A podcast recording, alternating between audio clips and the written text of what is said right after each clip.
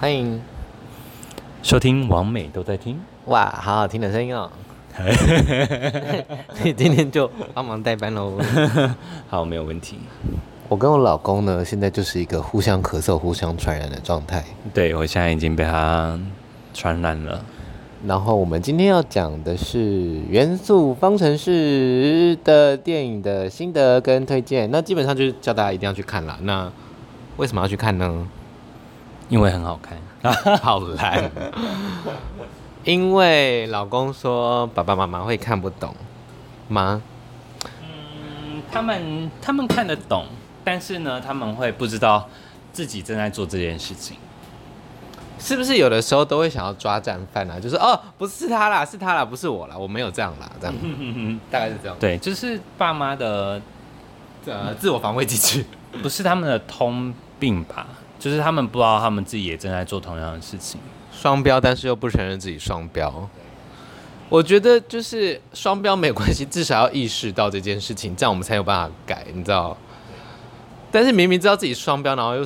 死爱面子，然后死不如死不认错，就嗯，那怎么办呢？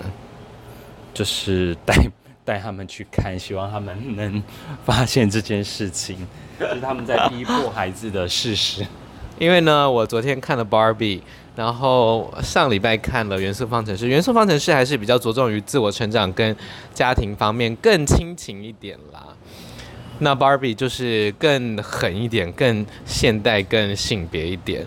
两部片都非常好看，都非常适合我觉得现代人去看，在不同面向，我相信大家都会很有感触吧。我觉得两部片都是用非常漂亮、非常讨喜的元素跟画面的组合，然后用非常浅的文字，然后真的是句字字金句，就是每一句每一每一个对话都完全大赢那些心灵小语，你不觉得吗？心灵小语就是那些什么啊、呃，那叫什么、啊？啊、呃，心灵鸡汤哦，网网络图文，呃，一些什么，你如果什么，那哦，我现在临时也想不出来，反正就那种东西。我想一个，呃，不要太不要太太知道是谁的哦，不知道，突然想不到那个什么，只要努力就怎么样之类的。对，就是啊，突然临时想不到，暂停。那。我觉得他的翻译有点让我发笑，就是《元素方程式》里面的那个水的那个男主角啊，他们是 汪家，因为是水汪汪，所以哦，因为我也姓汪啦，所以我觉得蛮好笑的。但是，汪夫人，他说好难得会看到这个翻译啊。然后我想讲的是，其实我觉得他是有一点带入现代的。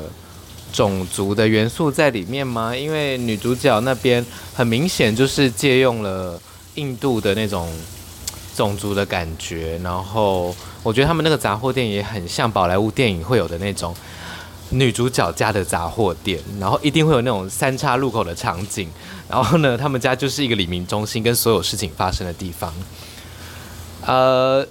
水的地位比较高，又是在上层阶级。我觉得，如果拿印度的文化来看的话，就是人的文明都是依着水长出来的。那恒河在呃印度又是一个非常有标志性的一个象征的，就是孕育着所有他们灵魂跟生命的河流。所以我觉得，好像在文化上跟设计上，它这个种族的。呃，描描绘种族的区分啊，用这个元素四种元素人跟他们这个地域性，跟它整个场景的设计哦，其实我觉得蛮应该是有跟印度文化取经的。其实印度现在还是有种族的阶级啦，那我详细我不是很清楚，我只知道就是大概分四种这样子，四种五种，嗯。然后我觉得比较可惜的就是风的元素跟土的元素比较少描述，不然我也蛮想要看多一点那两个元素的。但我觉得他把风元素描述的就好像喜怒多变，然后情绪来得快去得快。我想说，就是我本人，是那种就是不羁，然后又自由奔放的感觉吧？你说风元素吗？对啊，就是他那个主管啊，就是很随性。对。哦，可以可以，就不行就不行，这样子。然后就是一答应，哦，好，OK，好，随便，很随便的。其实我觉得看这部片的时候呢，你也可以，我觉得他们一定有把星座的这个水象星座、火象星座、风象星座跟土象星座拿拿去设定，因为里面的土土元素的角色也都是那种比较沉稳、比较稳定的角色这样子，所以我觉得，如果你有喜欢星座的话，然后你大概知道就是每一个啊、呃、风土水火这四个。元素的星座的特性的话，你大概也可以读到角色设计他们这种各中的乐趣嘛。我觉得就是很多很有趣的巧思在里面。然后老公还要补充什么吗？你觉得看完之后你有有没有什么自我醒思啊？觉得哇想通了想通了，或是哇被疗愈了被疗愈了。就是觉得，就是自己就是那个女主角啊，就是 就是呃，自己也给自己的家族的希望，你是全村的希望，给自己责任，就是快快被自己的压力压垮。对，就是爸爸妈妈无形之中给你的压力，然后渐渐的也成为你给你自己的一个期许，然后就是也是也会也是影响自己情绪最深的的一一环。没错，那那我呢？你我就是汪家的，你就是汪家，汪家。可是我没有很爱哭啊。哎，嗯嗯，不要立 flag。我觉得跟你认识之后，我有越来越爱哭，越来越爱哭哟。哎呦，有没有看过爱哭的哦？非凡先生，我跟你讲哦，你们真的是，如果你们以前有听我的 podcast 或以前认识我的人。啊，认识单身的时候的我的人，或者是啊，这样怎么解释？就是如果你认识我的时候，我都是单身比较多的话，我跟你讲，我现在就是别人，因为 那个叫什么天秤座，只要在伴侣关系里面呢，他就是一个别人，他就是会配合对方，然后变成对方，就变，因为我就是一阵风啊，自以为哦，风。然后我要讲什么？老公，我好爱你哦，我也爱你哦。嗯，那疗愈的部分呢？有疗愈吗？疗愈有没有觉得哦，好像被看见了？嗯，就是哦，我们就是，嗯，就是社会也是了解这就是传统社会会发生的事情。其实我觉得这也是我们可能会推荐自己喜欢的电影去给朋友看的原因吧。就是哎，他讲的这件事情跟我遇到的状况很像，然后我有点被。